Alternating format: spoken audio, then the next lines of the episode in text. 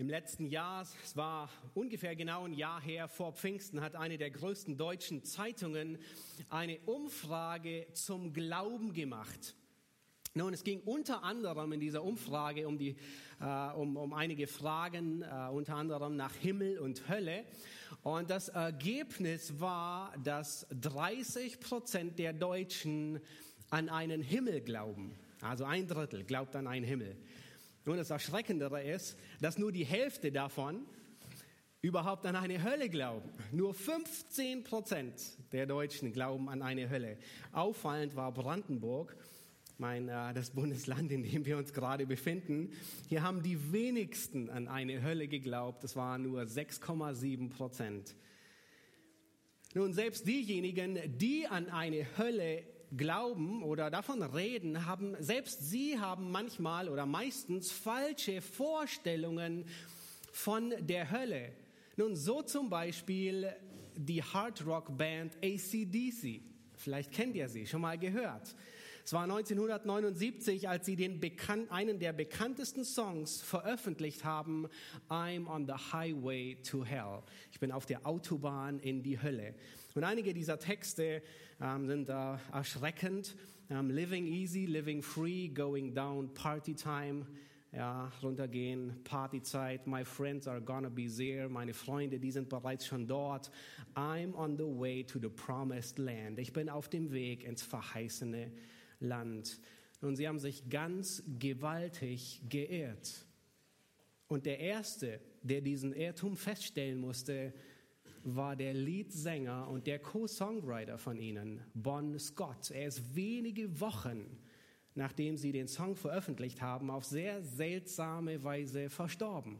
Bis heute weiß niemand genau, wie er ums Leben gekommen war. Nun, man weiß, dass er tot ist und woran er gestorben ist, aber sehr sonderbar. Er hat sich gewaltig geehrt.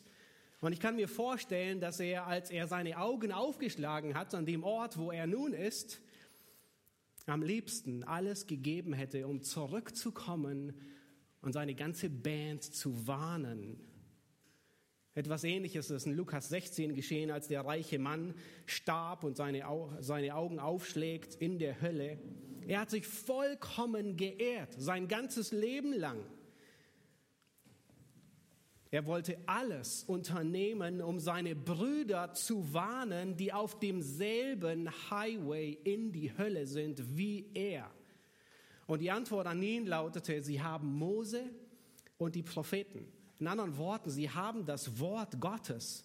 Wenn sie dem Wort Gottes nicht glauben, dann werden sie auch nicht glauben, wenn jemand aus den Toten zurückkommen würde. Nun, dieses Wort Gottes wollen wir uns ansehen und wir wollen sehen, was Gott über die Hölle sagt. Nun, wir sind durch den Philipperbrief durch wir haben eine kurze Serie über den Himmel begonnen, wo wir uns unterschiedliche Texte aus dem Neuen Testament anschauen werden. Nun, vielleicht denkst du, warte mal, die Hölle, die hat da nichts verloren in dieser Serie. Nun, in gewisser Weise nicht und in gewisser Weise schon. Himmel und Hölle, sie gehören zusammen wie zwei Seiten derselben Medaille. Das ewige Zuhause eines jeden Menschen ist entweder an diesem oder an jenem Ort. Er wird für immer dort bleiben. Wir können nicht nur von der Liebe Christi sprechen und die bittere und die wahre Realität der Hölle unterschlagen.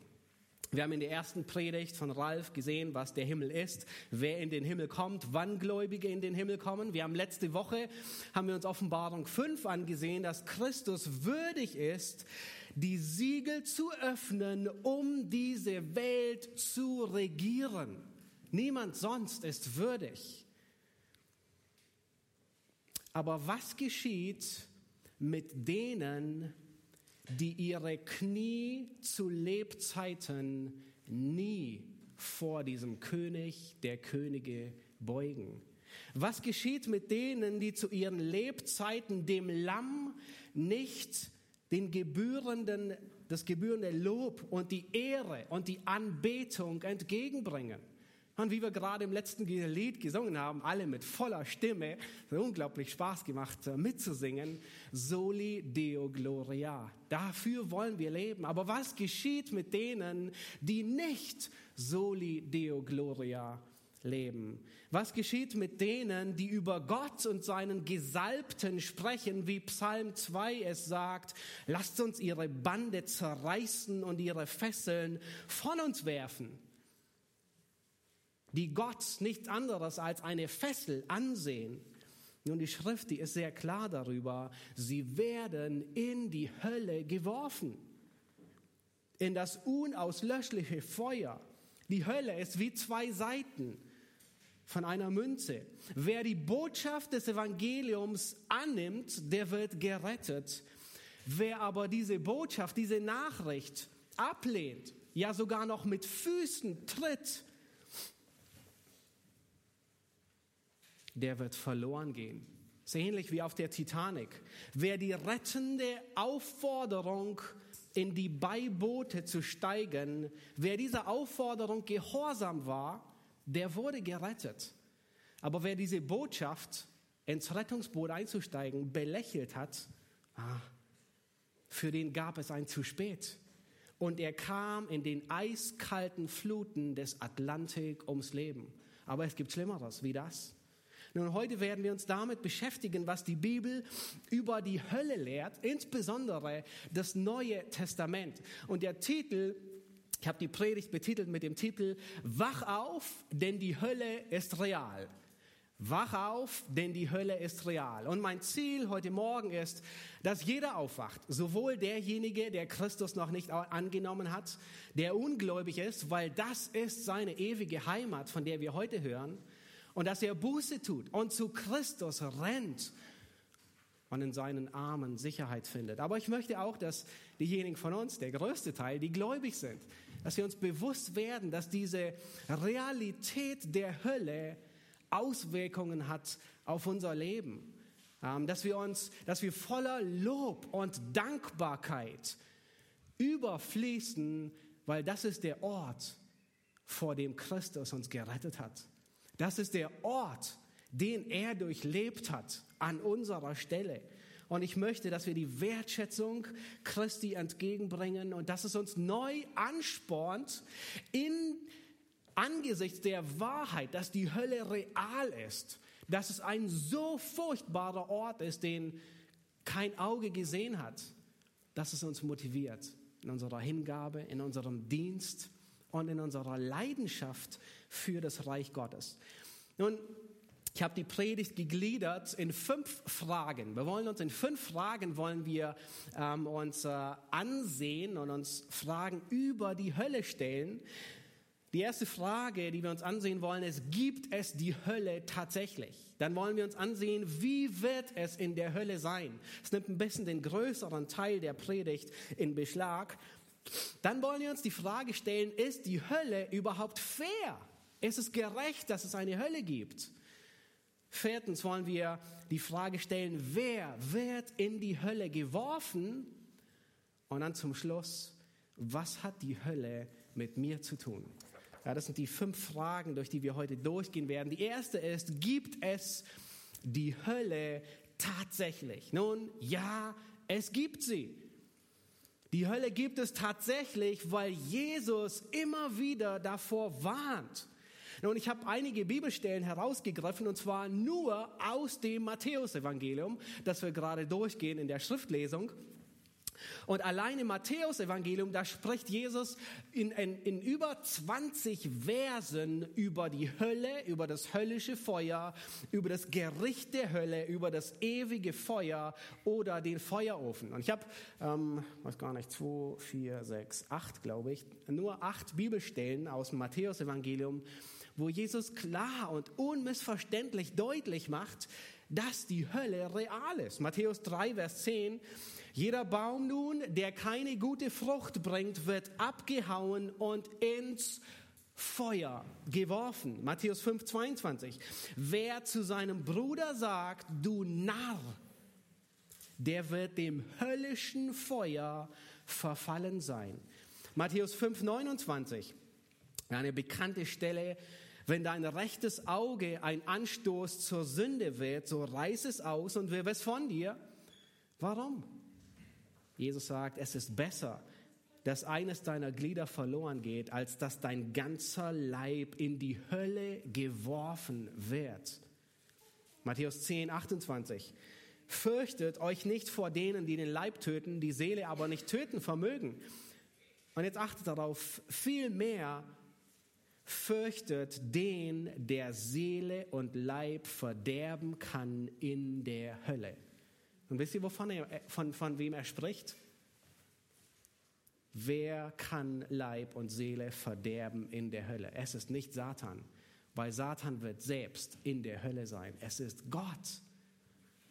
Matthäus 12, 36, ich sage euch, dass die Menschen am Tage des Gerichts Rechenschaft geben müssen von jedem unnützen Wort, das sie geredet haben.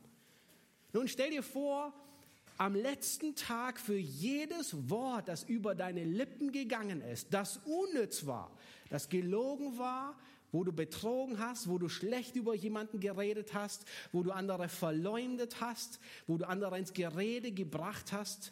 Jedes Wort, für jedes Wort musst du dich rechtfertigen. Matthäus 13, Vers 42. Und werden sie in den Feuerofen werfen, dort wird das Heulen und das Zähneknirschen sein. Hier wird beschrieben, wie es ist. Matthäus 23, 33, da warnt Jesus die Pharisäer und sagt, ihr Schlangen, ihr Otterngezücht, wie wollt ihr dem Gericht der Hölle entgehen? Und Matthäus 25, 41, der letzte Vers, den ich zitiere aus Matthäus Evangelium, dann wird er auch zu denen zur Linken sagen, geht hinweg von mir in das ewige Feuer, das dem Teufel und seinen Engeln bereitet ist.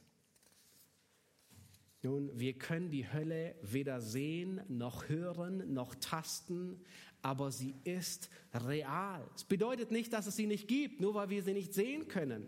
Jesus spricht immer wieder von der Hölle, weil er weiß, dass sie real ist. Nun, wem sollen wir glauben, wenn nicht dem, der selbst die Wahrheit ist? Wem können wir vertrauen? Wisst ihr, warum wir Jesus vertrauen können? dass er die Wahrheit sagt? Erstens, weil er allwissend ist. Er weiß alles. Wir können Jesus vertrauen, dass er die Wahrheit über die Hölle sagt, weil er immer, nicht nur weil er alles weiß, sondern weil er immer wahrhaftig ist. Er sagt immer die Wahrheit. Er sagt, ich bin gekommen, um Zeugnis zu geben von der Wahrheit. Aber das ist noch nicht alles. Wisst ihr, warum Jesus die Wahrheit über die Hölle sagt? Er hat sie selbst geschmeckt. Und wir werden uns nachher beim Abendmahl darüber erinnern. Er hat die Hölle durchlebt.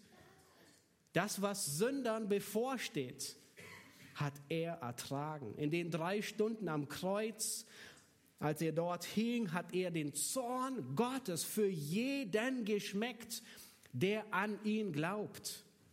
Er weiß, wovon er redet, wenn er vor der Hölle warnt, weil er sie durchlebt hat. Und nicht nur er hat sie durchlebt, sondern der vierte Grund, warum er die Wahrheit sagt, ist, weil er in der Hölle gegenwärtig sein wird. Nun, vielleicht schockiert dich das und du denkst, warte, warte, ich dachte, Gott ist nur im Himmel, er ist nicht auf, in der Hölle. Oh doch, er ist in der Hölle. Offenbarung 14, Vers 11, das ist eine Stelle, die wir uns nachher noch ein bisschen ansehen werden. Dort heißt es von denen, die in der Hölle sind, dass sie vom Glutwein Gottes trinken und dort mit Feuer und Schwefel gepeinigt werden. Und dann heißt es, kommt ein kleiner, ein kleiner Satzlaut, ja, vor den heiligen Engeln und vor dem Lamm. Das heißt, das Lamm ist gegenwärtig, aber nicht um zu trösten, sondern um zu peinigen und gerecht auszuüben. Wir können Jesus wirklich trauen, dass er die Wahrheit über die Hölle sagt. Und nicht nur er, alle neutestamentlichen Schreiber, sie sprechen davon. Ob Paulus oder Petrus, Jakobus, Judas, Johannes in der Offenbarung, alle erwähnen sie. Ja, es gibt sie tatsächlich. Nun lasst uns die zweite Frage uns der zweiten Frage zuwenden. wie wird es in der Hölle sein? Und von den wenigen, die überhaupt an eine Hölle glauben, ähm, gibt es, sind die meisten, die sich die Hölle falsch vorstellen. Der Himmel, denken viele, der ist etwas für Spießige, für irgendwie so elitäre Kreise, solche, die eigentlich nur Golf spielen mögen oder solche, deren Hobby Fechten ist, also ganz sonderbare, komische Leute. Und dann stellen sie sich die, die Hölle vor, so wie wir es gerade bei ACDC gesehen haben, als das ist ein Ort, wo richtig die Party abgeht. Spaß ohne Ende. Ein übermütiges, hemmungsloses Feiern sondergleichen. Nun, das kann man sich tatsächlich einreden. Das kann man auch glauben. Man kann sogar darüber singen. Man kann alles Mögliche glauben. Man kann sogar glauben, dass der Mond ein Raumschiff wäre, voller Aliens. Das kann man auch glauben. Das Problem ist, wenn man von der Wahrheit überzeugt wird, ist es zu spät, die Entscheidung zu revidieren. Wenn du von der Wahrheit überzeugt bist und deine Augen aufschlägst im Jenseits, ist es zu spät, die Entscheidung zu revidieren. Es gibt viele Bibelstellen, die uns einen Eindruck geben und ähm, die, die klarste und eindrucksvollste Stelle, die wir uns auch ansehen wollen, ist Offenbarung 14, die Verse 9 bis 11. Ja, hier wird wirklich klar und anschaulich beschrieben, wie wird es in der Hölle denn sein? Lass uns den Abschnitt lesen, Offenbarung 14, 9 bis 11. Da heißt es, und ein dritter Engel folgte ihnen, der sprach mit lauter Stimme, wenn jemand das Tier und sein Bild anbetet und das Mahlzeichen auf seine Stirn und auf seine rechte Hand annimmt, so wird auch er von dem Glutwein Gottes trinken, der unvermischt eingeschenkt wird in dem Kelch seines Zornes und er wird mit Feuer und Schwefel gepeinigt werden vor den heiligen Engeln und vor dem Lamm. Und ihr Rauch und der Rauch ihrer Qual steigt auf von Ewigkeit zu Ewigkeit. Und die das Tier und sein Bild anbeten, haben keine Ruhe, Tag und Nacht. Und wer das Mahlzeichen seines Namens annimmt, nur ich glaube, es gibt kaum schrecklichere Verse, die ein so klares Bild über die Hölle malen wie dieser Abschnitt. Nun, dieser Abschnitt, er, er spricht von solchen, die das Mahlzeichen des Antichristen annehmen, von der Zukunft. Aber dieser Abschnitt, er beschreibt auch allgemein, wie es in der Hölle sein wird. Das heißt, jeder, der in der Hölle, in die Hölle geworfen wird, das ist sein Zuhause. Nicht nur die, die in Zukunft das Zeichen des Antichristen annehmen werden und ihn anbeten werden. Schaut euch noch mal die Worte an. Ich habe sie ein bisschen unterstrichen. Ähm, Glutwein, Kelch des Zornes, Feuer und Schwefel, Peinigen, Rauch der Qualen, keine Ruhe. Nun, die Hölle ist ein Gefängnis. Die Hölle ist die Bestrafung Gottes. Die Hölle ist schlimmer wie jede erdenkliche Folterkammer. Nun, wie bestrafen wir in Deutschland? Im Gegensatz zur restlichen Welt und zu früheren Zeiten geht es Verbrechern in Deutschland weitestgehend gut. Sie haben ein warmes Bett, sie haben ein warmes Zimmer, im Winter frieren sie nicht. Es gibt eine warme Dusche. Es gibt genug zu essen. Manche haben sogar einen Fernseher. Man kann sich Poster und Bilder vielleicht von der Familie an die Wand hängen. Man kann dort lesen. Man kann sogar eine Ausbildung machen. Nun, es ist mehr oder weniger ein, ein, ein Zug von sozialen Kontakten. Ja, es ist schlimm, glaube ich, auf jeden Fall. Aber es gibt Schlimmeres. Und wer schon mal im Stasi-Gefängnis in Hohenschönhausen war, der weiß, dass es schlimmer tatsächlich gehen kann. Ja, Schlafentzug, einige der Foltermittel dort, übermäßige Hitze, die schlimmste Folter von den, da gibt es welche, die drin saßen und nachher die Führungen machen. Die schlimmste Folter war die Einsamkeit, allein eingesperrt in eine Zelle bei völliger Dunkelheit, ohne jegliches Zeitgefühl. Man weiß nicht, ist es Tag, ist es Nacht, muss ich jetzt schlafen? Muss ich wach sein? Fürchterliche Qualen. Nun, in der Hölle wird es schlimmer wie im Stasi-Gefängnis sein. Man wird von Gott selbst gepeinigt und Gott kann wirklich zornig sein. Bisher hat er weitestgehend seinen Zorn zurückgehalten. Es gibt wenige Momente in der Menschheitsgeschichte, wo Gott auch nur ein, ein, einen kleinen Einblick seines Zorns uns erfahren lässt. Die Sintflut, es war nur ein Vorgeschmack von dem, was kommen wird. Und Gott hat wirklich in einem Nu Milliarden von Menschen vernichtet in seinem Zorn. Sodom und Gomorra, wir haben in 1. Mose uns den Abschnitt angesehen. Nun, die schlimmsten apokalyptischen Filme, sie können nicht beschreiben, was es bedeutet, wenn es Feuer und Schwefel regnet. Nun, Schwefel brennt erst ab 250 Grad. Das heißt, man kann sich vorstellen, wenn es ist wirklich heiß, wenn Schwefel brennt, erzeugt er ein giftiges Gas, Schwefeloxid. Da bleibt einem die, die, die, die Puste weg. Man kann nicht atmen. Es ist giftig, auch nur einzuatmen. Es ist nur ein, ein Hauch des Zornes Gottes. Die zehn Plagen beim Pharao am Kreuz. Nun, wenn Gott seinen Zorn ausgießt, dann herrscht trotz Mittagssonne, trotz Sonnenschein, herrscht die größte Finsternis, wenn Gott zornig ist, sogar wenn die Sonne scheint. Die Zerstörung Jerusalems, 5. Mose, ich glaube, die von euch, die ähm, den Bibelleseplan mitlesen, wir sind gerade in 5. Mose, also in den Kapiteln 28, 29, 30, wo die ganzen Gerichte angekündigt werden. Das ist nur ein Hauch dessen, was Gott tut, wenn er zornig ist. Offenbarung 16, die ganzen Zornesschalen, fürchterliche Plagen. Und viele sagen, die Hölle, die ist geistlich, es gibt kein Feuer. Nun, die irren sich, denke ich, weil es gibt tatsächlich einen Auferstehungsleib. Genauso wie die Gläubigen, hatten wir schon gehört und werden wir in der nächsten Predigt hören, ein Leib bekommen. Genauso werden die Ungläubigen einen Leib bekommen, mit dem sie gepeinigt werden. Und immer, wenn die Hölle erwähnt wird, wird sie immer mit Feuer, See, Feuer, Glut in Zusammenhang gebracht. Nun, es wird bestimmt nicht Holz sein, das irgendwo brennt, aber Irgendetwas wird auf jeden Fall in der Art und Weise wie Feuer brennen. Matthäus 8 beschreibt Jesus den Ort als äußerste Finsternis, Dunkelheit. Trotz Feuer? Offensichtlich. Wir haben gesehen am Kreuz, wenn Gott zornig ist, auch wenn die Sonne scheint, ist es finster. Dort wird Heulen und Zähneknirschen sein. Dunkelheit. Jeder wird allein sein. Ich weiß nicht, wann du das letzte Mal vor Pein vor Schmerzen geheult hast, so sehr, dass sogar deine Zähne geknirscht haben. Heulen und Zähne knirschen, das klingt alles andere wie nach großer Party. Und das bei vollem Bewusstsein. Jeder wird bei vollem Bewusstsein sein.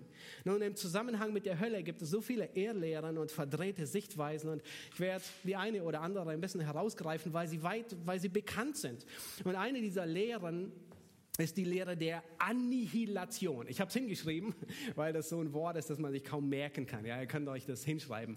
Annihilation. Auf Deutsch heißt das, wird es auch als Vernichtungslehre ähm, äh, übersetzt. Ja, es kommt aus dem Englischen oder ähm, Lateinischen. Ähm, nun, das besagt, dass die Menschen, die in die Hölle kommen, vollständig vernichtet werden. Sowohl der Körper wie die Seele, das Bewusstsein, alles. Also in gewisser Weise, als würde eine Atombombe einschlagen und da bleibt nicht mal mehr Staub übrig. Pulverisiert, verpufft alle, so, alles weg. Das ist die Vernichtungslehre. Nun, diese Lehre sie, sie begann von einem der Kirchenväter, Arnobius. Ähm, in der, Im Verlauf der Kirchengeschichte ist sie von Adventisten übernommen worden. Auch Zeugen Jehovas halten daran fest. Diese Sichtweise, die klingt sehr angenehm, ähm, besonders angesichts der Tatsache, dass es fürchterlich in der Hölle ist. Aber diese Lehre findet keinen Rückhalt in der Schrift nirgends. Und das Traurige ist, dass äh, diese Lehre sogar in Einzug hält in die evangelikale Theologie. Nun, der bekannte Autor, vielleicht kennt ihr ihn, John Stott, Er ist ähm, ein Autor und äh, Theologe aus, äh, aus äh, England.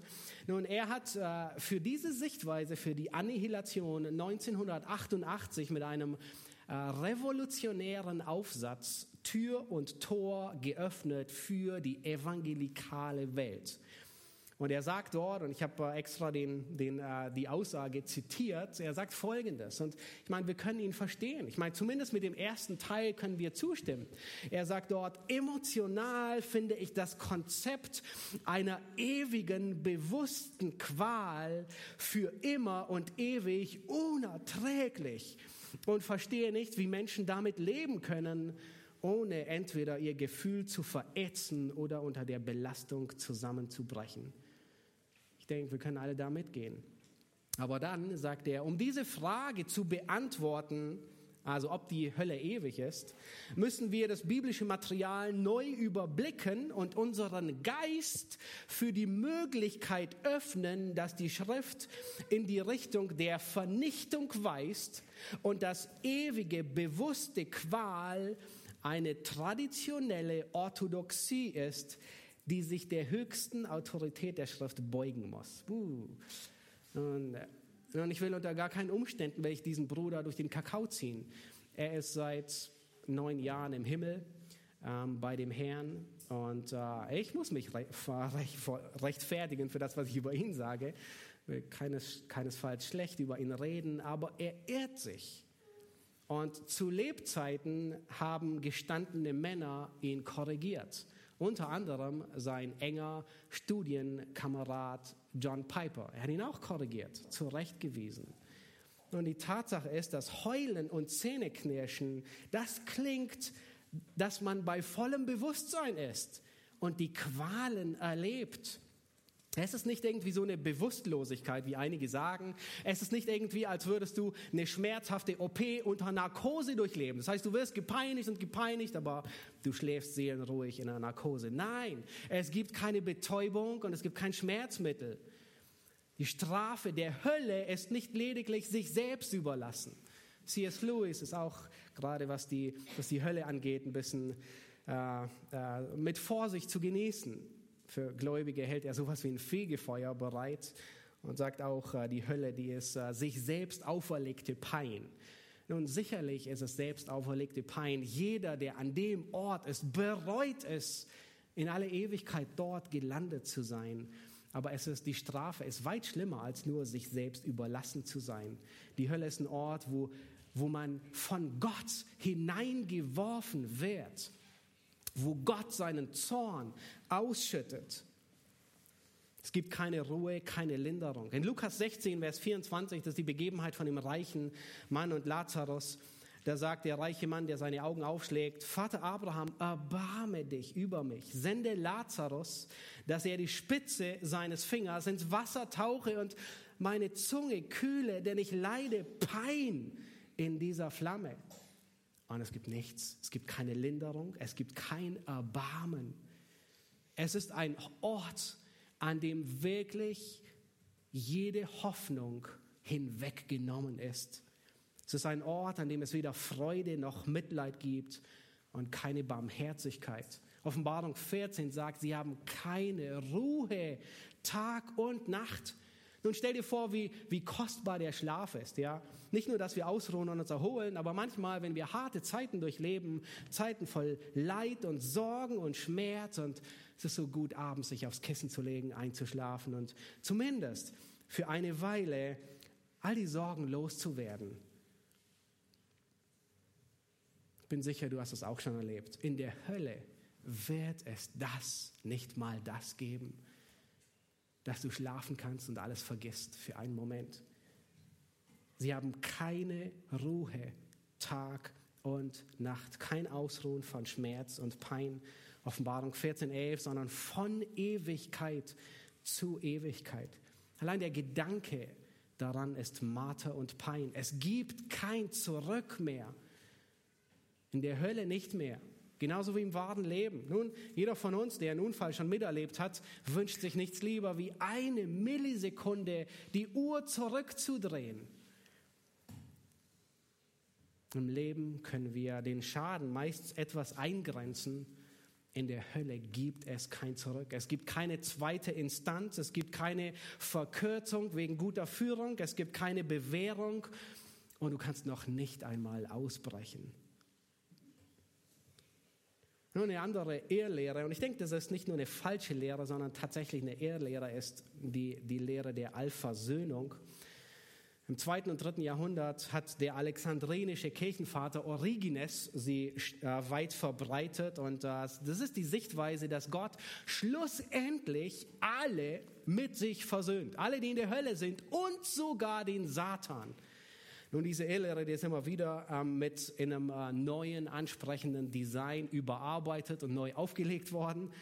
Ähm, ähm, in der Vergangenheit Karl Barth, ja, die Hanischen, ähm, wer aus dem Pietismus kommt, aus dem Süddeutschland, der kennt die. Oder erst kürzlich ähm, das Buch von Rob Bell, ähm, äh, die Liebe, äh, das letzte Wort hat die Liebe und so weiter. Ja, das ist wirklich eine Ehrlehre, die keinen Rückhalt in der Schrift findet. Offenbarung 14 sagt, von Ewigkeit zu Ewigkeit. Das heißt, diejenigen, die in der Hölle sind, die sind genauso lang in der Hölle wie diejenigen, die im Himmel sind. Das ist dieselbe Zeitangabe. Und lasst uns uns der dritten Frage zuwenden. Ist die Hölle fair? Ist die Hölle gerecht? Ist es nicht ein wenig übertrieben, überreagiert? Ist nicht die Strafe irgendwie überverhältnismäßig hoch?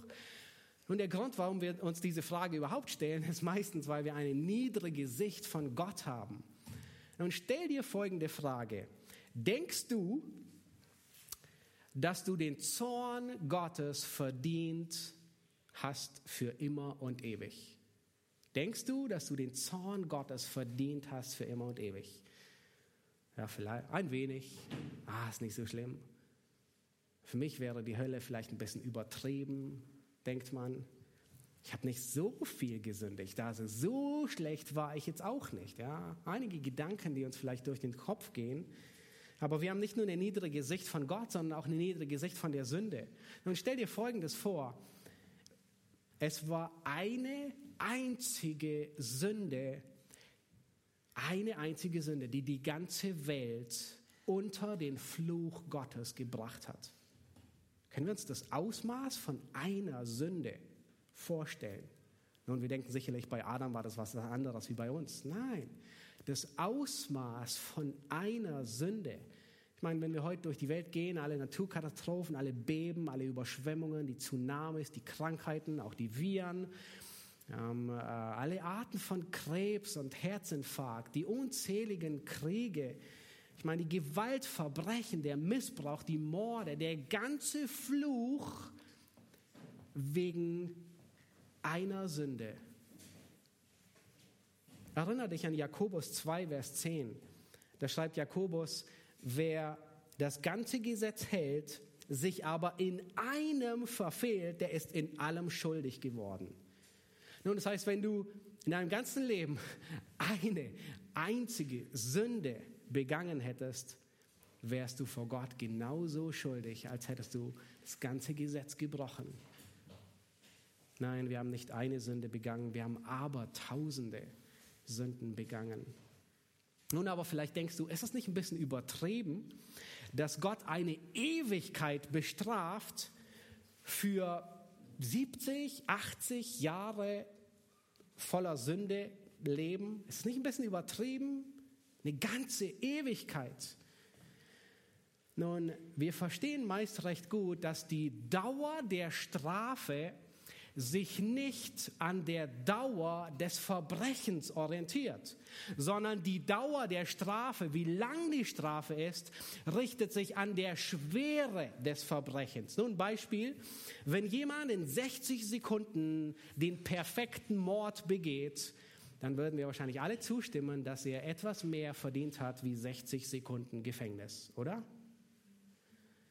Das heißt, die Dauer des Verbrechens hat nichts mit der Dauer der Strafe zu tun, sondern die Schwere des Verbrechens bestimmt die Dauer der Strafe.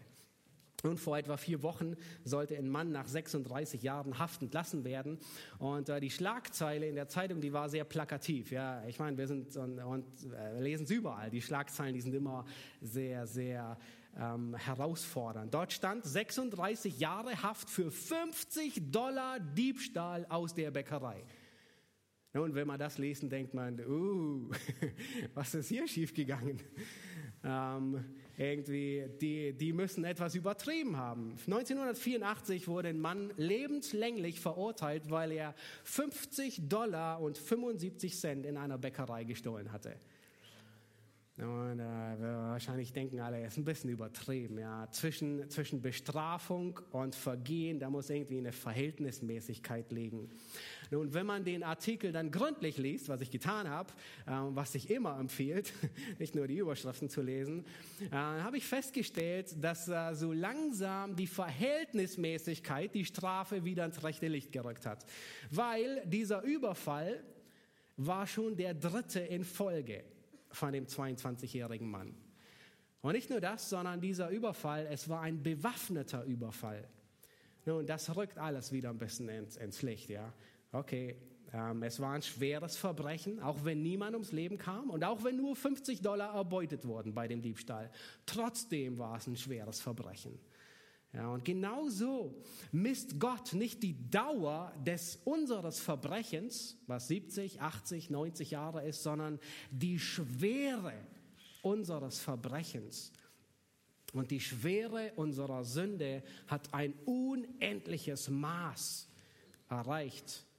Nicht wegen der Dauer, sondern dem, den wir entehren. Und wenn du draußen eine Kröte, einen Frosch irgendwo entdeckst und du entehrst ihn, ähm, dann wirst du nicht schuldig gesprochen, dann bist du nicht besonders schuldig. Wenn du einen Menschen entehrst, nun, dann bist du schuldig.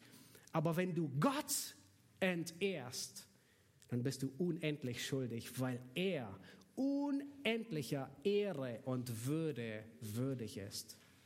Das Gleichnis von dem Schuldner aus Matthäus 19, es erinnert uns daran, ähm, dass unsere Schuld so hoch ist, dass wir sie niemals bezahlen könnten. Der Zorn Gottes, er ist verdient. Der Zorn Gottes, er ist gerecht. Gott ist gerecht und die Strafe ist gerecht. Das heißt, Gott ist gerecht, wenn er Sünder in der Hölle peinigt und Gott ist gerecht, wenn er Sünder errettet. Gott wäre unfair, wenn er nicht bestrafen würde. Offenbarung 20 sagt, die Toten wurden gerichtet gemäß ihren Werken.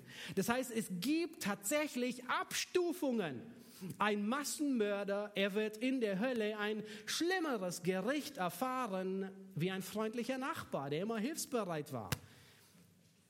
Papst Leo X., der um jeden Preis die Übersetzung der Schrift verhindern wollte, wird ein anderes Gericht empfangen, wie jemand, der nie eine Übersetzung in eigenen Händen gehalten hat.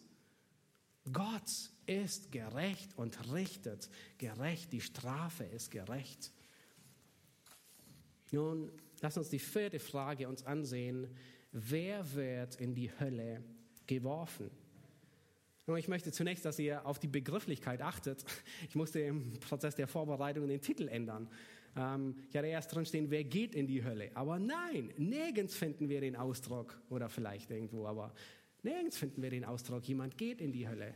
Überall, in jedem zweiten Vers heißt es, er wird geworfen in die Hölle. Jeder Mensch, der ist aus eigenen Stücken dort und doch will niemand dort landen. Gott selbst wird jeden, der dahin gehört, hineinwerfen. Nun, den ersten, die ersten, äh, die wir dort wiederfinden, ist der Antichrist und der falsche Prophet. Wir haben nicht viel Zeit, auf alles einzugehen. Offenbarung 19, Vers 20 erinnert uns daran, das Tier und der falsche Prophet das Zeichen tat, sie werden lebendig in den Feuersee geworfen. Als nächstes finden wir den Teufel und die Dämonen, dass sie in die Hölle geworfen werden. Nach dem tausendjährigen Reich wird der Teufel noch einmal freigelassen werden aus seinem Gefängnis und er wird die Heidenvölker verführen in eine Schlacht gegen Christus. Und das ist sein letzter, allerletzter Schachzug, bevor er Schachmatt gesetzt wird. Und dann heißt es in Offenbarung 20, 10, und der Teufel, der sie verführt hatte, wird in den Feuer- und Schwefelsee geworfen. Aber wisst ihr was? Der Text hört nicht auf. sondern er geht weiter. Offenbarung 20, Vers 15 macht deutlich, dass alle Ungläubigen in die Hölle geworfen werden. Offenbarung 2015, wenn jemand nicht im Buch des Lebens eingeschrieben gefunden wurde, so wurde er in den Feuersee geworfen. Nun, wer ist nicht in dem Buch des Lebens eingeschrieben? Offenbarung 21.8 sagt uns, die Feiglinge, die Ungläubigen, die mit Gräuel befleckten, die Mörder, die Unzüchtigen, die Zauberer, die Götzendiener, die Lügner, ihr Teil wird in dem See sein, der von Feuer und Schwefel brennt. Das ist der zweite Tod. Was nun? Kommen zur letzten Frage. Was hat die Hölle mit mir zu tun? Nun, wenn du nicht an Christus glaubst, dann bist du im wahrsten Sinne des Wortes auf der Autobahn in die Hölle. Auch wenn der Weg dorthin hier auf Erden vielleicht mit Musik begleitet ist, dort wird es keine mehr geben. Du weißt nicht, wann dein letztes Stündchen geschlagen hat. Und es tut nicht zur Sache, ob du aus einem gläubigen Elternhaus kommst. Ähm, vielleicht hört jemand über einen Livestream zu und du bist nicht gerettet. Nun, lass dich warnen. Ich möchte dich bitten, 2. Thessalonicher 1, Vers 8 aufzuschlagen, weil hier heißt es, dass Gott Vergeltung übt. Schaut euch das an. Äh, dort heißt es, Gott übt Vergeltung an denen, die Gott nicht anerkennen und an denen, die dem Evangelium unseres Herrn Jesus Christus nicht gehorsam sind. Nun, wenn jemand Rache schwört, dann klingt es meist ernst, sogar hier auf Erden. Aber wenn Gott Rache und Vergeltung übt, nun, dann willst du nicht dabei sein. Aber die Angst vor der Hölle wird dich nicht retten. Vielleicht sitzt du hier und du denkst, oh, jetzt habe ich ziemlich Angst vor der Hölle. Das ist gut. Aber sie rettet dich nicht. Was dich rettet, ist, wenn diese Angst dich in die Arme Jesu treibt. Nur er kann uns vom Zorn Gottes, vom Gericht Gottes erretten, weil er ihn getragen hat. Nun allein die Erkenntnis, wenn du in der Wüste bist und du bist am Verdursten, nun allein die Tatsache, dass du einsiehst, dass du verdurstet, rettet dich nicht. Was dich rettet, ist, wenn du Wasser hast. Ich kann mich erinnern, dass ich ähm, Angst vor der Hölle hatte. Ich wollte nicht dorthin, aber ich kann mich genauso gut erinnern, dass ich Christus nicht als meinen Herrn annehmen wollte, bevor ich gerettet wurde. Ich wollte nicht verdursten, aber das lebendige Wasser, das in greifbarer Nähe stand, das hat mir nicht geschmeckt und ich wollte es nicht annehmen. Matthäus 10, 28, da sagt Jesus, fürchtet nicht die, die den Leib töten, sondern den, der Seele und Leib verderben kann. Jesus sagt nicht, fürchtet die Hölle, und achtet darauf. Er sagt nicht, fürchtet die Hölle, sondern fürchtet den, der in die Hölle werfen kann. Das Wissen um die Hölle, es rettet uns nicht. Was uns rettet, ist das Evangelium. Durch das Evangelium ruft Gott dich auf zur Umkehr.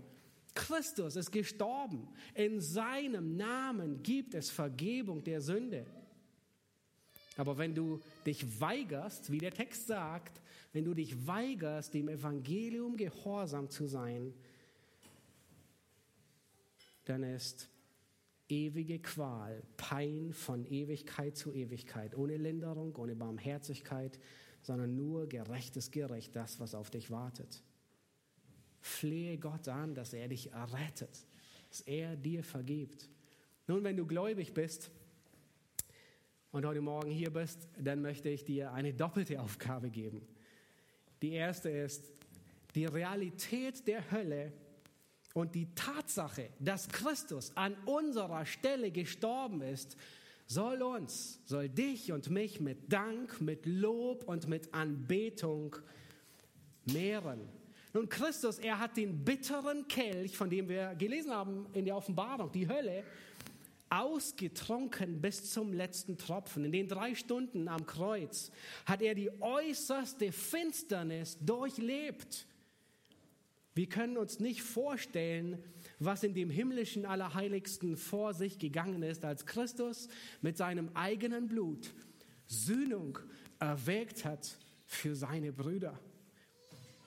Dieselbe Hölle, von der wir heute gelesen haben, dieselbe Hölle, die uns das Blut in den Adern erstarren lässt, dieselbe Hölle hat er für dich getragen, wenn du an ihn glaubst. Nun, wie kann das sein? Wir haben gesehen, die Schwere des Verbrechens bestimmt die Schwere der Strafe. Aber in gleicher Weise wird, hat die Schwere der Strafe etwas mit dem Wert des Opfers zu tun. Wie kann es sein, dass wir, dass eine Ewigkeit nicht ausreichen würde, unsere Schuld abzubezahlen? Und wie kann es sein, dass Christus in drei Stunden die vollkommene Hölle bezahlt hat, den ganzen Preis? Der Grund ist der Wert, der unglaubliche Wert dieses Opfers. Der Grund, dass er nicht ewig in der Hölle ist, ist, weil er so kostbar ist. Der Preis des Opfers bestimmt die Dauer der Strafe. In 1. Petrus 1, Vers 19, da macht Petrus deutlich, er sagt, ihr seid nicht mit vergänglichen Dingen, mit Silber und Gold losgekauft worden, sondern mit dem kostbaren Blute Christi. Wir haben vorhin dieses großartige Lied gesungen, was für ein Gott, was für ein Mensch. Ich glaube, es ist fast das beste Lied, das ich kenne über die Gottheit und die Menschheit. Christus, er war nicht nur ein Mensch, sondern er war der ewige Gott. So kostbar. Aus dem Grund ist er nicht ewig in der Hölle, sondern sein Opfer ist so unglaublich kostbar, dass drei Stunden Hölle ausgereicht haben für alle, die an ihn glauben. So kostbar. Was für eine Gnade, was für eine Barmherzigkeit. Sehen wir darin nicht die Liebe Gottes, die niemand von uns verdient hätte? Wir können dem letzten Tag voller Zuversicht entgegenblicken, ohne Furcht, weil Christus für uns bezahlt hat.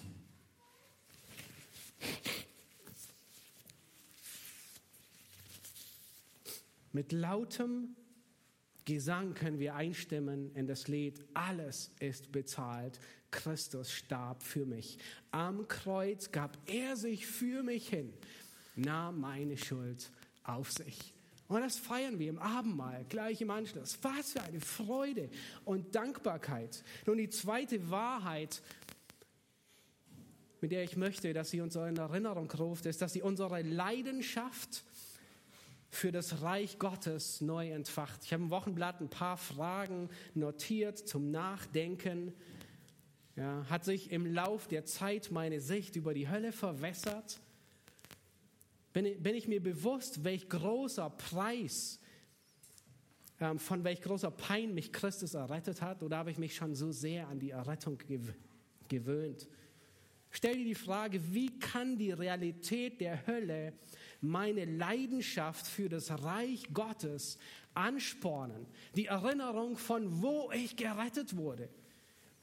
Wie kann ich die bittere Realität über Hölle und Tod nutzen, um mit meinen Kindern über die Herrlichkeit des Evangeliums zu reden? Es hilft nichts, wenn wir die Hölle schön reden.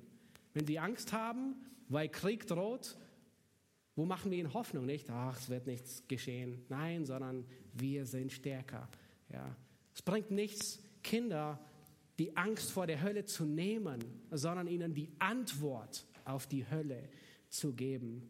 Wach auf, denn die Hölle ist real. Ich möchte beten. Dürft gerne aufstehen dazu. Himmlischer Vater, wir danken dir für die Erinnerung heute Herr, an die Realität, an die bittere Wahrheit, aber auch an die zweite Seite der Medaille, an die Hölle. Herr, sie ist gerecht, du bist gerecht weil du Schuld ahndest und nicht unter den Teppich kehrst. Herr, ich möchte dich bitten, dass jeder, der heute Morgen hier ist oder der zuhört, der nicht gerettet ist, Herr, zu dir eilt und bei dir Vergebung findet. Herr, du vergibst. Dein Wort sagt heute, wenn du seine Stimme hörst, verstocke dein Herz nicht. Und Herr, wir wollen im Lob und im Dank und in der Anbetung ausbrechen, weil du uns vor diesem furchtbaren Ort gerettet hast. Herr, du hast ihn an unserer Stelle durchlebt und wir preisen dich jetzt und bis in alle Ewigkeit. Amen.